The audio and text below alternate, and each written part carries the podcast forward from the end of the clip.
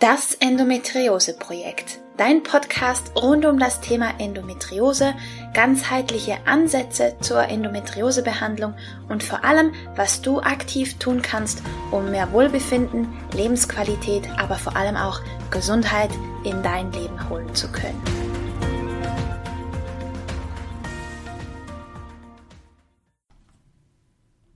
Hallo und herzlich willkommen zu einer weiteren Folge von Das Endometriose Projekt. Ich bin Romina Skalko, schön, dass du da bist und heute möchte ich mit dir über Zucker sprechen und wie Zucker unseren Hormonhaushalt so richtig durcheinander bringen kann und weswegen es wichtig ist, sich mal anzuschauen, was da wirklich passiert, wenn wir viel Zucker konsumieren und warum es eben sinnvoll sein könnte, da ein bisschen zu schrauben und den Zucker ein bisschen einzuschränken. Und das fällt uns viel, viel leichter, wenn wir wissen, warum wir das tun sollten. Also lass uns direkt einsteigen. Ich selbst habe vor fast neun Jahren die Ernährung umgestellt und Zucker deutlich, deutlich, deutlich reduziert aus meinem Leben. Und das hat sich wirklich unfassbar stark bemerkbar gemacht, indem meine Symptome deutlich besser wurden. Ich weiß, dass nicht jede von Ernährungsumstellungsmaßnahmen profitiert, zumindest nicht mit weniger Schmerzen oder so offensichtlichen Verbesserungen, aber es lohnt sich, das zumindest mal auszuprobieren. Und wie du sicherlich weißt, ist Zucker schlecht für unsere Zahngesundheit. Und es kann eben auch weitere gesundheitliche Folgen haben, wenn wir viel Zucker essen. Dazu gehört zum Beispiel Schwankungen in unserem Energiehaushalt. Viele von uns Endobetroffenen haben wirklich diese Fatigue, diese Erschöpfungszustände. Und da spielt Zucker sicherlich eine große, große Rolle. Auch Stimmungsschwankungen können ein Symptom von diesen Blutzuckerschwankungen sein, die mit zuckerreicher Ernährung einhergehen. Zucker kann auch unsere PMS-Symptome verstärken. Zucker ist ein Entzündungsfaktor grundsätzlich und schädigt damit auch unsere Darmgesundheit, was wiederum auch unser Immunsystem schwächt. Zucker kann auch unsere Herz-Kreislauf-Gesundheit gefährden, mitgefährden, verstärkt Stresssymptome, torpediert unsere mentale Gesundheit und Klarheit und wirkt sich wie bereits schon erwähnt, negativ auf unser gesamtes Hormongefüge aus. Und wie das Ganze funktioniert, erkläre ich dir jetzt. Wenn wir zuckerreiche Lebensmittel konsumieren, und dazu gehören nicht nur süße Lebensmittel, also die klassischen Haushaltszucker drin haben, sondern eben auch raffinierte Kohlenhydrate, wie zum Beispiel Brot, Nudeln, Gebäck, alles was hochverarbeitet ist in dem Sinne und mehlhaltig ist, mit Weißmehl, ist grundsätzlich Zucker gemeint. Denn all diese schnellen Kohlenhydrate werden schlussendlich in unserem Körper zu Zucker umgewandelt und haben einen Blutzuckeranstieg zur Folge. Immer wenn wir Kohlenhydrate essen, grundsätzlich wenn wir essen, wird Insulin ausgeschieden, um eben die, die aufgenommene Glucose, den aufgenommenen Zucker aus dem Blut in die Zellen zu schaffen. Und den größten Blutzuckeranstieg haben wir eben, wenn wir Kohlenhydrate essen. Wenn wir Zucker und raffinierte Kohlenhydrate essen, dann steigt unser Blutzuckerspiegel sehr, sehr schnell, sehr, sehr stark an und hat damit entsprechend eine starke, schnelle Ausschüttung von Insulin zur Folge. Wie gesagt, Insulin ist dafür da, dass der Blutzucker aus dem Blut in die Zellen gelangt, wo wir die Glucose als Energie nutzen können. Wenn wir aber diese Energie nicht sofort brauchen, wird Glucose in Glykogen umgewandelt in seine Speicherform, die wird dann in der Leber oder in den Muskeln gespeichert und wenn diese Speicher voll sind, dann wird überschüssige Glucose auch in Fett eingelagert. Grundsätzlich haben wir nur einen Teelöffel Zucker in unserem gesamten Blutkreislauf.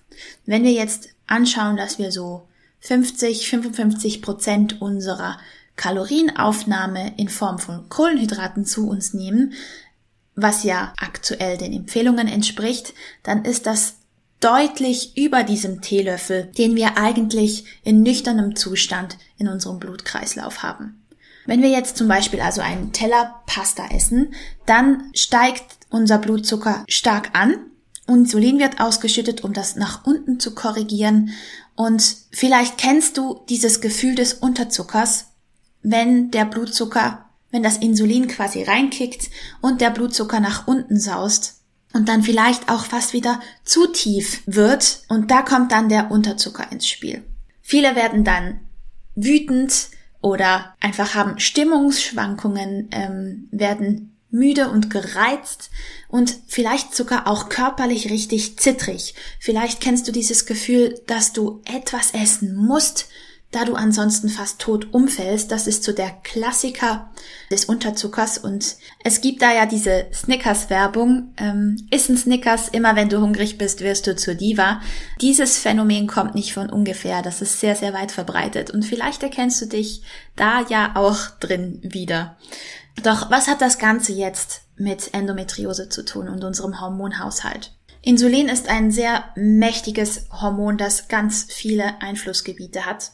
Und wenn eben dieses Insulin ausgeschüttet wird und zwar permanent und dauerhaft erhöht ist, wenn wir ständig essen und vor allem sehr zucker- und kohlenhydratlastig essen und unser Blutzuckerspiegel wirklich einer Achterbahnfahrt gleicht und diese extremen Höhen und Tiefen hat, dann ist das purer Stress für unseren Körper. Stress heißt, dass unser Körper tatsächlich Cortisol und Adrenalin ausschüttet, weil diese Blutzuckerspitzen und Tiefen halt wirklich gefährlich sind. Und alles, was gefährlich ist, triggert sofort eine Stressreaktion, eine physische Stressreaktion.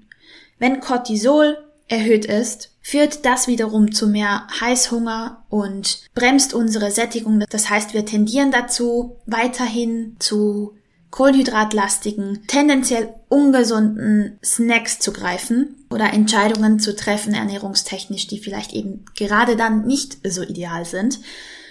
Erhöhtes Cortisol fördert auch eine Insulinresistenz. Das heißt, unser Körper muss immer mehr Insulin produzieren, um den Blutzucker senken zu können. Das heißt, dieser Kreislauf wird wieder noch verstärkt unser Immunsystem wird geschwächt, wenn Cortisol erhöht ist. Das liegt daran, dass unser Hirn immer Gefahr prioritär behandelt. Das heißt, unsere Hirnfunktion ist wichtiger als unsere Darmfunktion.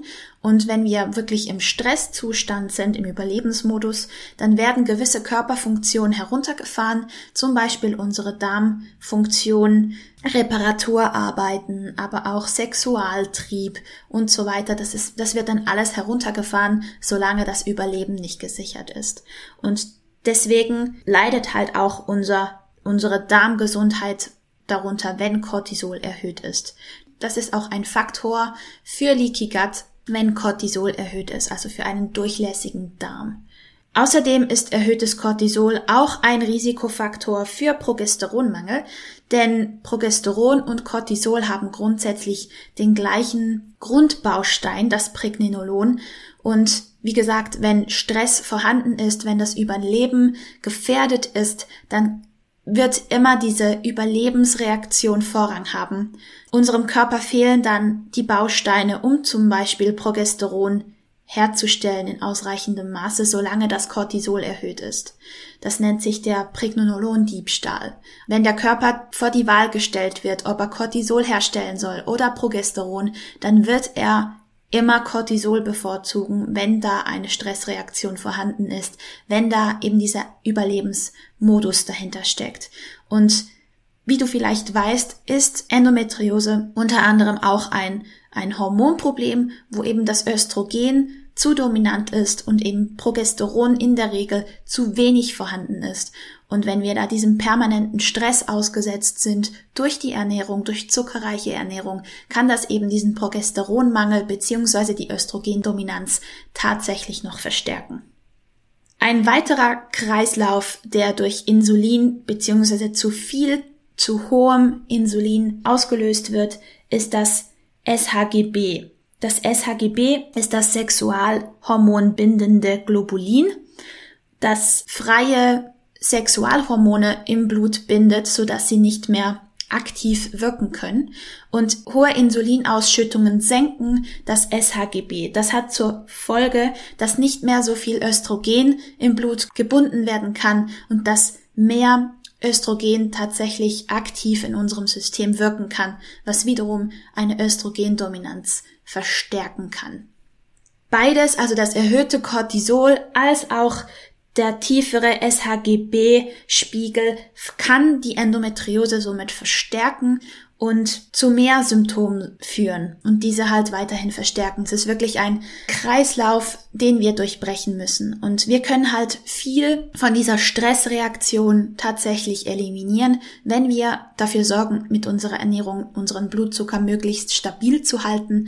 Das schaffen wir, indem wir wirklich genügend Eiweiß essen und das mit guten, gesunden Fetten kombinieren und die Kohlenhydrate halt so weit reduzieren bzw. auf gute Kohlenhydratquellen einschränken, wie wir es vertragen. Die Kohlenhydrattoleranz ist wirklich von Mensch zu Mensch unterschiedlich. Deswegen möchte ich hier auch gar nicht wirklich eine Empfehlung aussprechen, wie viele Kohlenhydrate du tatsächlich essen solltest. Ich würde es einfach mal ausprobieren. Es gibt tatsächlich Unterschiede, wie viel du tolerieren kannst. Wichtig ist, dass es dir gut geht. Ein guter Maßstab ist immer unser eigenes Körpergefühl, wo ich dich wirklich bitten möchte, das als Kompass, als Waage zu nehmen, wenn du dich gut gesättigt fühlst, wenn du problemlos vier bis fünf Stunden satt bist, ohne Hunger zu haben, wenn du eben keine Blutzucker-Crashs mehr hast und keinen Unterzucker mehr hast, wenn du energiegeladen bist, wenn du sonst keine Symptome hast, dann hast du deine Ernährung für dich ideal umgesetzt und zusammengestellt. Wenn das nicht so ist, wenn du oft Energieschwankungen hast, wenn du oft Stimmungsschwankungen hast, wenn du häufig hungrig bist oder eben diesen Unterzucker bemerkst oder oft auch frierst und nicht warm hast, dann sind das alles Anzeichen, dass du vielleicht noch an deiner Ernährung, an deiner Zusammensetzung deines Tellers arbeiten könntest. Probieren geht über Studieren. Versuch wirklich mal ein bisschen auszuprobieren. Wenn du nicht weißt, wie deine Kohlenhydrattoleranz sein könnte, dann kann ich dir einen Stoffwechseltyp-Test empfehlen. Den verlinke ich dir natürlich in den Show Notes. Das ist ein Fragebogen, der dir so ein bisschen hilft, dein Körpergefühl einzuschätzen. Und das ist keine Wissenschaft an sich, sondern einfach so ein bisschen Beobachtung aber es kann dir schon mal einen Hinweis geben, ob du eine gute Kohlenhydrattoleranz hast oder ob du eine schlechte hast oder ob du irgendwo dazwischen bist. Und je schlechter deine Kohlenhydrattoleranz ist, desto eher profitierst du davon, die Kohlenhydrate einzuschränken. Und eben, also Zucker würde ich auf alle Fälle reduzieren, weil er einfach ein großer Entzündungsfaktor ist und eben den Blutzuckerspiegel möglichst konstant halten mit einer aus ausgeglichenen, ausgewogenen Ernährung und wie genau die zusammengestellt ist, da ist wirklich ganz individuell, aber ich würde behaupten, dass viele von uns profitieren würden, wenn wir zumindest ein bisschen die, wenn wir die raffinierten Kohlenhydrate einschränken und da zum Beispiel auf natürliche, unverarbeitete Quellen zurückgreifen. Ich hoffe, diese Folge hat dir geholfen, damit du ein bisschen verstehen kannst, wie das Ganze zusammenhängt, dass Zucker, raffinierte Kohlenhydrate wirklich ordentlich Schaden anrichten können in unserem Hormonhaushalt und dass du eben deine Symptome wirklich stark beeinflussen kannst mit der Wahl der Lebensmittel, die du dir auf den Teller packst. Wenn du Fragen hast dazu, dann schreib mir gerne.